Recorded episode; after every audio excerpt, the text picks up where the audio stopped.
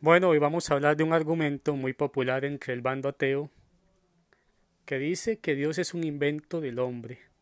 Esto lo dicen ellos porque a lo largo de la historia en ciertas culturas el hombre comenzó a tener ciertas ideas sobre Dios. Algunos desastres naturales como la erupción de un volcán o una tormenta en el mar, el ser humano decía, mira, se enojó el Dios que habita por ahí. Otros hicieron figuras de dioses, ¿verdad? Y el ser humano a lo largo del tiempo fue teniendo ese conocimiento de Dios.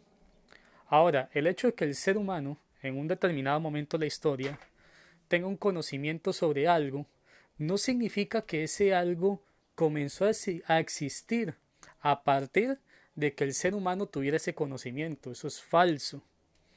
De hecho, en la lógica, eso se llama falacia genética, que consiste en invalidar una creencia a partir del origen de la creencia.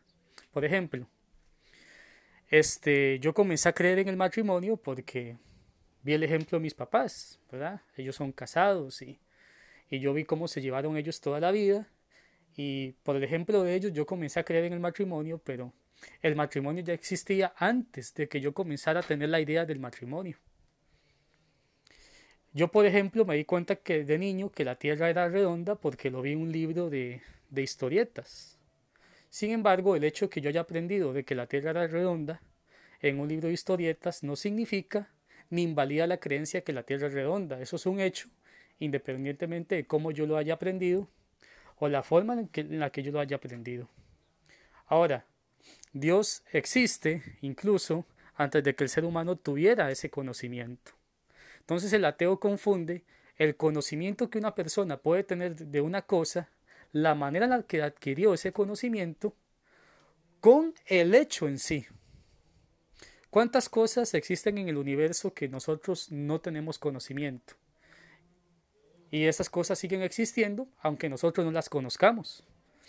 Nuestro conocimiento o nuestro pensamiento no puede crear cosas, no puede crear realidades. Y ese es el gran problema del ateo al decir Dios no existe porque es un invento del hombre, porque el hombre inventó la idea de Dios y por lo tanto Dios no existe. Es la falacia genética. El ateo tiene que demostrar en efecto que no existe Dios. No puede llegar y decir que como yo comencé a tener la idea de Dios, por lo tanto yo creé a Dios, porque eso es falso. Tiene que demostrarlo. Así que un placer compartir con ustedes y bendiciones.